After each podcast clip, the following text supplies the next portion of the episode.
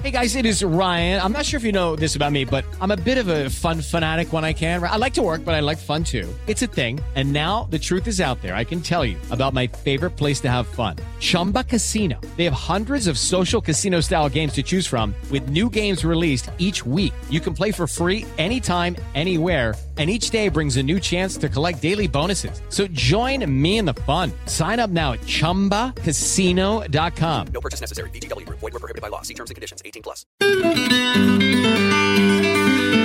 É hora do agronegócio. Informação, mercado e empreendedorismo. Produção e sustentabilidade. Com José Luiz Tejon. Olá, amigas e amigos do A Hora do Agronegócio. Nós temos hoje aqui uma pessoa que eu gosto muito, Pedro Bournier, com quem eu tive o prazer de trabalhar juntos já faz um tempinho. Ele era muito jovem, eu nem tanto. E o Pedro Bournier hoje é um dos dirigentes é, de uma organização chamada Amigos da Terra, organização que tem uma contribuição espetacular para o país, para o agro, porque é o pessoal que fica olhando aqueles fundamentos essenciais. Uh, hoje, na sigla em inglês, ESG Environment, Social Responsibility e Governance ou seja, aquilo que sem isto nós não vamos ao futuro. E eu queria agradecer muito aqui a presença do Pedro Bournier. Pedro, seja bem-vindo aqui à Jovem Pan. Obrigado, Tejão. É um prazer poder conversar com você sobre esse tema. Muito bem, Pedro, conta para nós, conta para nós aqui principais ações eh, que vocês estão desenvolvendo hoje eh, no país através eh, dessa da organização não governamental, através do Amigos da Terra. Principais atos que vocês estão realizando, por favor. Sim, nós estamos trabalhando ah, com relação à cadeia da pecuária sustentável. Né? Na verdade, a gente faz um trabalho ah, direcionado até a vários atores da cadeia, né? os frigoríficos, né? os varejistas e até mesmo os produtores também, ah, no intuito de fomentar uma pecuária sem o desmatamento. Né? Uh, e além desse trabalho da, na Amigos da Terra, né, eu também coordeno o GTFI, que é o Grupo de Trabalho dos Fornecedores Indiretos. Né? Uh, e a gente vê que esse tema né, de fornecedores indiretos, de rastreabilidade na cadeia da pecuária, foi bastante, né, uh, enfim, comentado discutido né, nos últimos 12 meses, pelo menos. Né? Várias, enfim, eu acho que o frigorífico recebeu pressão, a gente vê que o mercado está cada vez mais se preocupando com esse tema, né? e para o produtor, na verdade, poder se antecipar né, está pronto para mitigar esse risco né, e garantir uma posição competitiva no mercado internacional, é bom a gente tratar desse assunto. Olha, Pedro, você falou algo muito interessante, o grupo de trabalho de fornecedores indiretos. Né? Ah, e é como a gente, nós nos comunicamos aqui com muita gente da cidade, é. e às vezes as pessoas associam, olha, o, a qualidade da carne é exclusivamente dependente é, do produtor, ou do milho, ou do leite, enfim. De fato, produtores rurais, né, eles são cada vez mais significativamente importantes na originação. Mas eles não são sozinhos. Existe um monte de gente, um monte de estruturas em volta deles. Né? E se alguma coisa acontece é, de mal feito no que envolve o produtor rural, isso tem que ser acompanhado. E se a gente não alertar, fica em cima só do produtor rural a bronca, quando tem aí este grupo de trabalho de fornecedores independentes. Coloca um pouquinho mais para a gente as principais ações com este, com este grupo, porque é muito importante para a gente entender. Por favor, Pedro. Tá. É, esse grupo foi criado já há uns cinco anos, né, em função exatamente ah, do fato de que 48% do desmatamento ocorre ah, geralmente ah, no fornecedor direto. O que é, o fornecedor direto? É aquele pecuarista que fornece para o frigorífico. Mas uma outra parte significativa do desmatamento, quase 50%, ocorre ah, no indireto, que é o fornecedor do fornecedor do frigorífico. E aí, ah, esses, na verdade, ah, seriam fazenda de cria, de recria, produtor de bezerro. E hoje em dia, o, o, todo o geomonitoramento que é feito já com, com certa eficiência nos produtores é, diretos não tem chegado até os indiretos. E é exatamente com esse intuito que criou-se esse grupo desde 2015, ah, início de 2016, para discutir esse tema e tentar buscar soluções, soluções tecnológicas e inovadoras para se poder incluir os fornecedores indiretos no monitoramento da cadeia como um todo. Ah, esse grupo é formado por vários frigoríficos, né, os principais varejistas, a sociedade civil também está representada e alguns bancos também, umas 20, 25 empresas. É, cada vez mais o consumidor final de alimentos uh, estará uh, informado e preocupado e tomando decisões no consumo em função desta eh, desta clareza né, de qualidade ao longo de toda a cadeia produtiva. E como você bem salienta, no caso da pecuária, existem aí os fornecedores indiretos. Pedro, eh, o Brasil tem leis severas com relação a desmatamento, leis severas eh, no Código Florestal, regras, etc.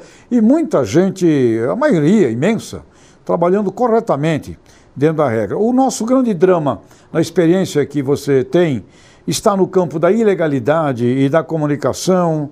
É, esses, se você tivesse que apertar um, dois, três botões para corrigir, inclusive, a imagem que a gente tem, que não é muito positiva, é, quais seriam os botõezinhos que você apertaria para a gente é, deslanchar muito positivamente desse aspecto todo é, de preferência dos mercados internacionais? Onde está o drama para a gente corrigir pontualmente, Pedro? É, eu acho que o cumprimento da legalidade é o primeiro passo, né? Eu acho que a gente tem um código florestal bastante robusto, né? E eu acho que uh, esse primeiro passo, a gente consegue colocar o agronegócio como um todo, cumprindo o, o, o, código florestal, já é o primeiro grande avanço, né? E o segundo, depois, seria tentar ter uma cadeia da pecuária livre de desmatamento. E a comunicação é importante, porque, na verdade, muito tem sido feito, vários atores da cadeia têm tentado trabalhar bem essa questão, a, a, enfim, de trabalhar sem o desmatamento ou respeitando a, as questões ambientais, mas a comunicação não tem sido tão bem feita, né? E isso eu acho que é importante, né? Ah, na verdade, saber quem está trabalhando direito, né? para exatamente evitar que o próprio mercado internacional ah, fique só querendo punir. Ah, por isso que a gente fala, né, às vezes poucos estão contaminando né, a cadeia como um todo. Pedro, muito obrigado. Pedro Bournier, dirigente da organização não governamental Amigos da Terra, um grande amigo nosso também. Muito sucesso e luta pela legalidade, pela comunicação, pela ética e, você falou agora, consumo consciente, fornecedores conscientes, capitalismo consciente, um planeta mais evoluído na consciência. Tá certo, Pedro? Ok. Obrigado, Tejão. Obrigado, grande abraço. Na Jovem Pan, a hora do agronegócio, com José Luiz Tejon. A hora do agronegócio. O feijão com arroz pode mais, muito mais. Tocamos um assunto que sensibilizou muita gente: a missão de um país como o Brasil sobre fome mundial. Mencionamos aqui o drama do Iêmen, onde metade das crianças até 5 anos sofrem de desnutrição. Cerca de 1 milhão e 200 mil mulheres em gestação e fase de amamentação também na linha da fome. E recebemos muito apoio, sabendo tratar-se de um sonho, mas arroz e feijão para o mundo. No Brasil, por que não? Elcio Guimarães, chefe da Embrapa Arroz e Feijão, me disse, abre aspas, infelizmente todas as estatísticas apontam na direção da estabilidade das safras para os próximos 5 a 10 anos, o que não é bom tanto no arroz quanto no feijão. Os consumos estão caindo para ambas as culturas, a produtividade segue crescendo graças a novas cultivares e tecnologias de manejo. E Elcio acrescenta: o Brasil, sim, sim, sim, poderia ser o país a fazer a diferença no mundo. Poderíamos ajudar e muito a diminuir a fome de muitos Iemens do nosso planeta. Arroz e feijão neles, fecha aspas. Outro líder do feijão Marcelo Luders, presidente do Instituto Brasileiro do Feijão, disse, aspas, sim, podemos viabilizar a luta contra a fome através de fundos internacionais. Neste mundo, atualmente, sobra dinheiro barato. Já investimos bem em pesquisa de sementes, já acessamos a rastreabilidade no Brasil e a irrigação, que é importantíssima para o feijão. Após se estruturar em associação, está criando um comitê para avançar mais rapidamente e destrancar a tortura que é pedir outorga e conseguimos exportar 218 milhões de dólares de feijão em 2020 em pulses e colheitas especiais. Fecha aspas. Ouvintes, telespectadores, não temos problemas de tecnologia, de terras, de produtores brasileiros com conhecimento e não falta dinheiro no mundo. Para matar a fome do mundo, basta vontade e um plano estratégico com líderes e desejo humano disso realizar. Um agro consciente. Para não falar que não falamos do feijão e arroz tão simples, mas tão vital para a vida humana.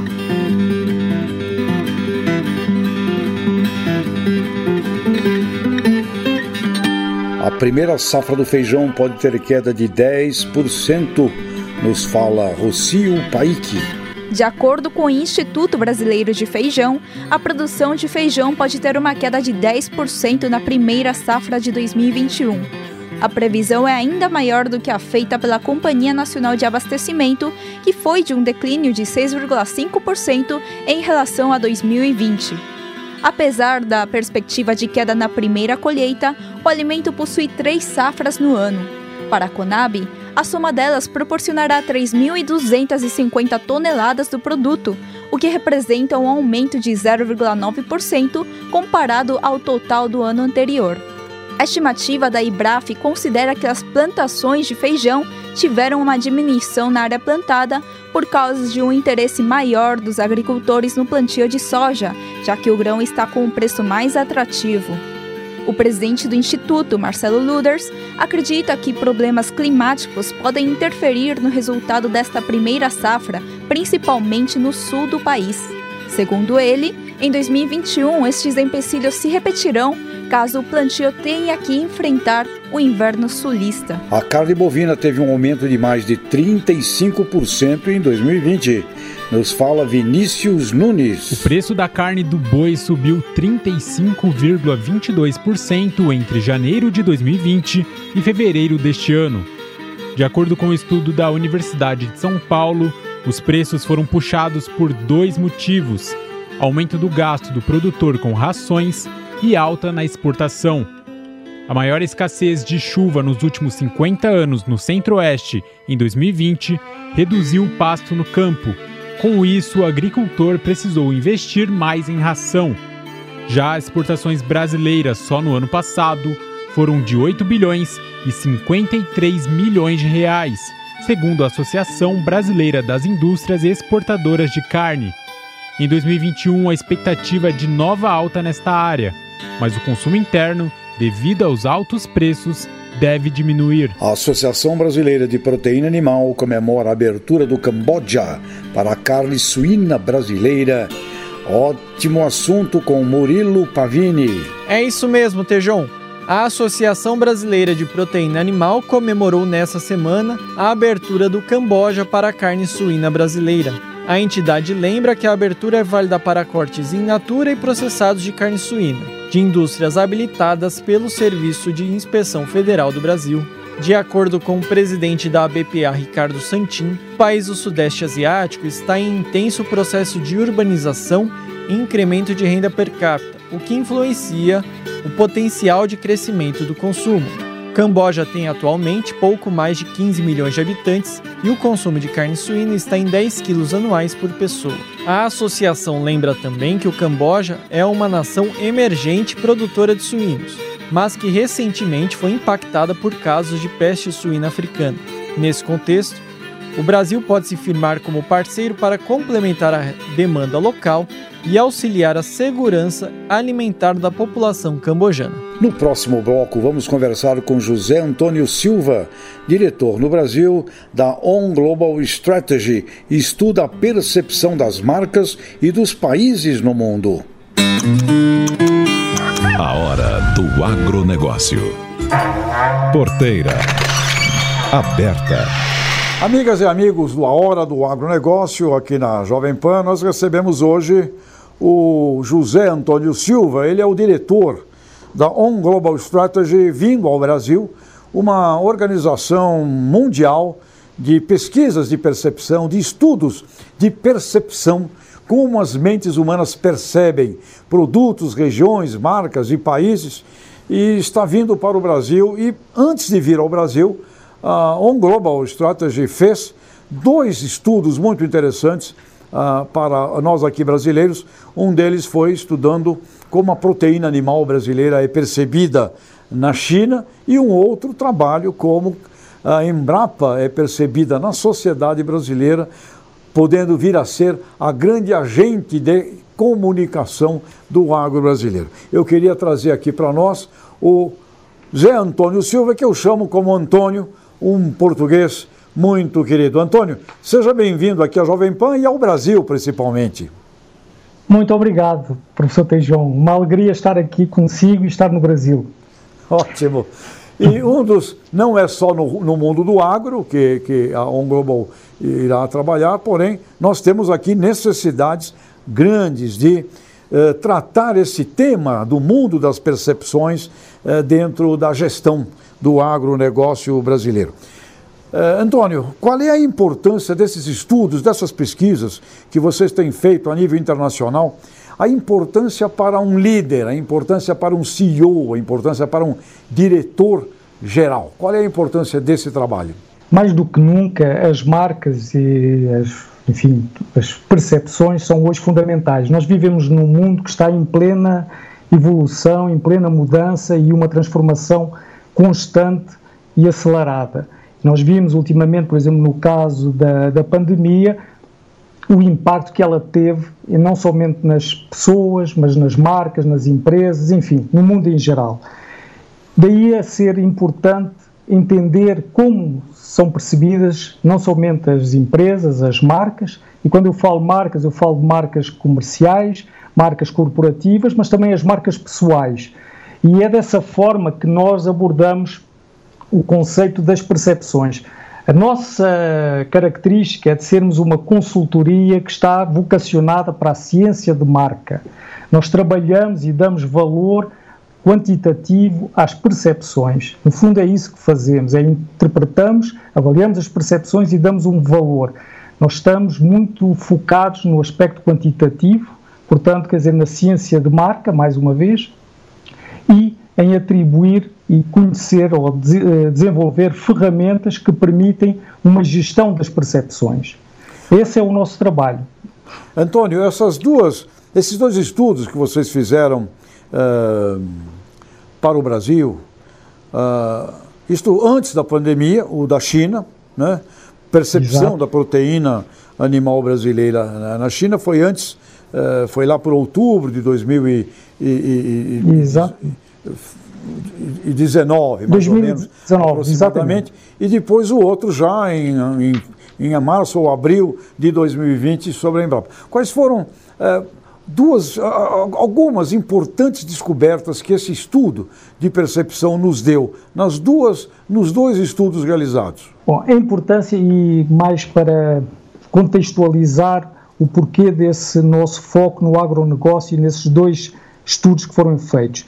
Primeiro, porquê? Porque no, quando analisamos uh, do ponto de vista global a reputação das marcas, das empresas, enfim, dos negócios, nós entendemos que o peso dos intangíveis varia conforme o segmento. Só para dar um exemplo, no caso, por exemplo, do setor turismo e viagens, o peso dos intangíveis é de 72%. No caso do varejo, 56%. E no caso, que eu diria, do agro, o peso dos intangíveis, 67%. E é com esses dados em, em mãos que nós fizemos a pesquisa em outubro sobre a carne brasileira no mercado chinês. Como é que foi feito? Foi um estudo que foi feito num período, num curto período de tempo, duas semanas, no qual analisámos ou concentramos nas cinco principais províncias chinesas em termos de população, portanto estamos a falar de Cantão, Beijing, e, entre outras, e onde analisámos, na realidade, seis stakeholders, ou seis públicos que estão diretamente ligados ao assunto da carne brasileira. E só para lhe dar uma ideia, quer dizer, em termos desses stakeholders, estamos a falar do, dos consumidores, estamos a falar de autoridades políticas, autoridades económicas, dos restaurantes, do varejo, dos traders e da mídia. E aqui nós questionamos todos os aspectos relacionados com a parte de qualitativa, é? de eh, reconhecimento, eh, compra, eh, todos esses dados e fizemos também o aspecto quantitativo.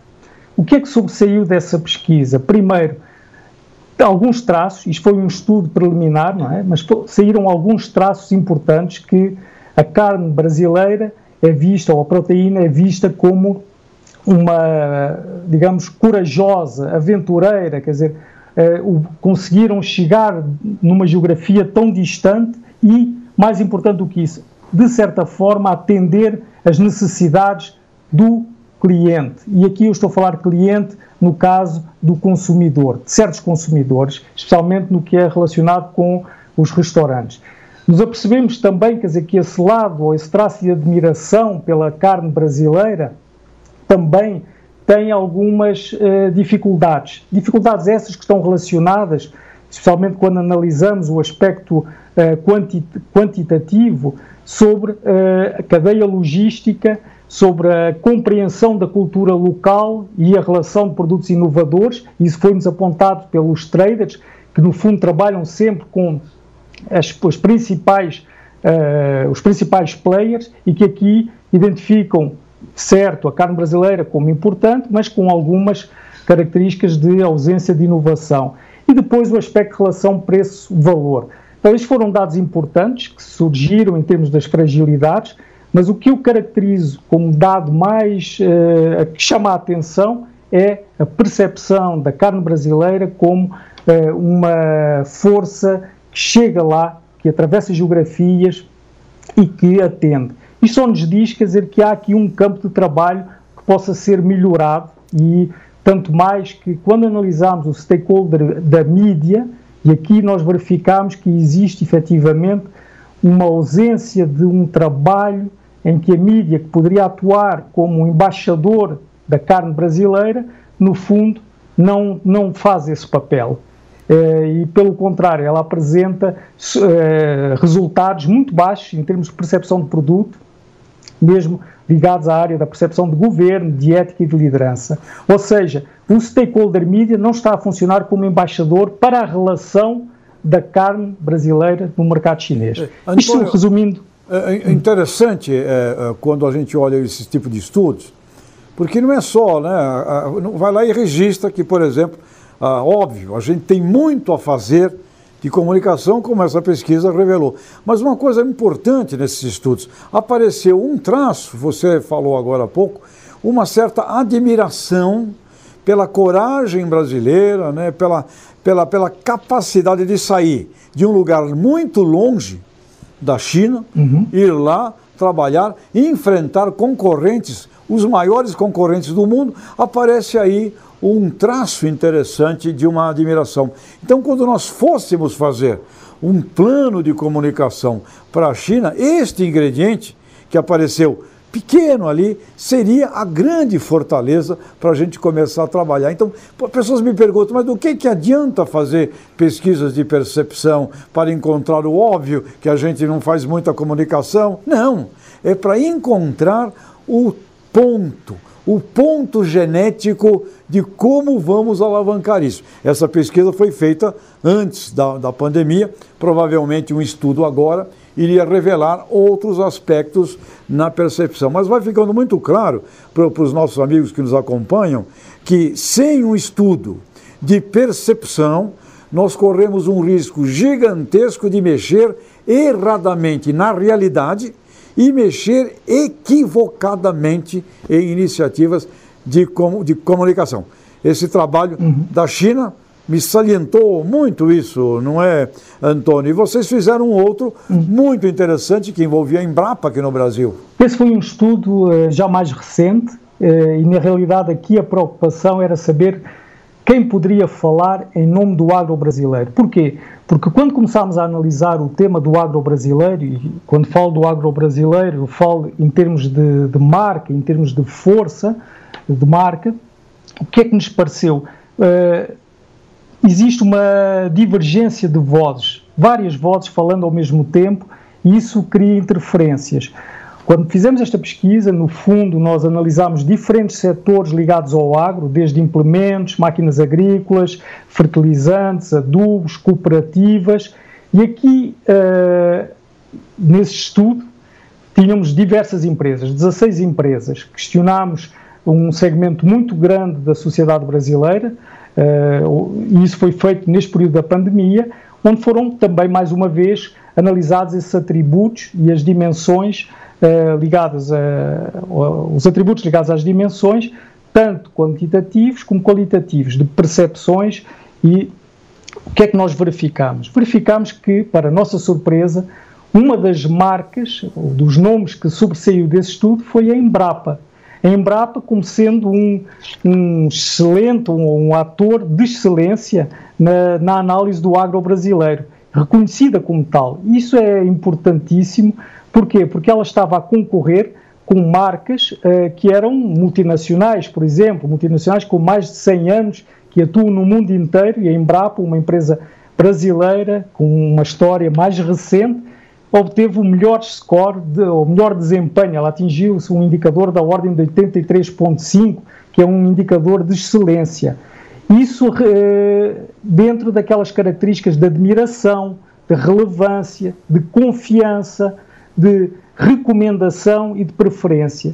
O que é que sobressaiu mais aqui? Além disso, que a Embrapa, no fundo, poderia falar em nome do agro brasileiro, com toda a responsabilidade que isso traz, mas mais do que isso, ela pode ser um selo para o agro brasileiro e um selo com reconhecimento até mesmo no ponto de vista internacional. É lógico que o nosso estudo de percepção esteve limitado à realidade brasileira e esse segmento da sociedade, mas também podemos alargar esse estudo a outras realidades e a outros mercados para ver que efetivamente, quer dizer, a Embrapa hoje tem um reconhecimento entre os seus pares a nível internacional. Portanto, faz dela uma força muito grande. Mais uma vez, quer dizer, eu, esses estudos de percepção são fundamentais, porque eles ilustram que, na realidade, o que nós precisamos é o juntar estas forças, ver os pontos fracos que sobressaem destas pesquisas para saber onde atuar. E é aqui uma outra vertente que nós fazemos na nossa abordagem, que é uma abordagem certificada ISO tanto da força de marca como da avaliação do valor da, da marca, que permite saber efetivamente quais os pontos onde as marcas ou as empresas devem de atuar para atingir os objetivos. Meu caro Antônio, português, seja bem-vindo e que a Casa Brasileira aqui, que vocês criaram, né, que se transforme, quem sabe, eh, num imenso Portugal, como já foi cantado uma vez por Chico Buarque de Holanda, não é?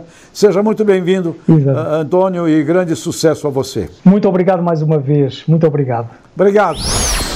No agronegócio. A sacada final. Como vimos neste programa de hoje, na entrevista com Pedro Bornier, da ONG Amigos da Terra, e também com José Antônio Silva, diretor de uma empresa que estuda a percepção das marcas dos países e dos produtos no mundo, a ONG Global Strategy, precisamos cuidar muito da comunicação. Não basta fazer, precisa fazer e esclarecer e mostrar para todos os stakeholders, ou seja, para todos os públicos envolvidos, o que nós fazemos. Porque, doravante, saber se algo foi bem feito, seja orgânico, biodinâmico, agricultura tradicional, de baixo carbono, integração lavoura, pecuária, floresta, não importa. Precisa sempre explicar a palavra depende. Depende de quem fez como fez e por que fez. Portanto, entramos na era da percepção. Os americanos já dizem: o mundo hoje é um fight for perception, uma luta pelas percepções. E o Brasil precisa acordar rapidamente para este cenário.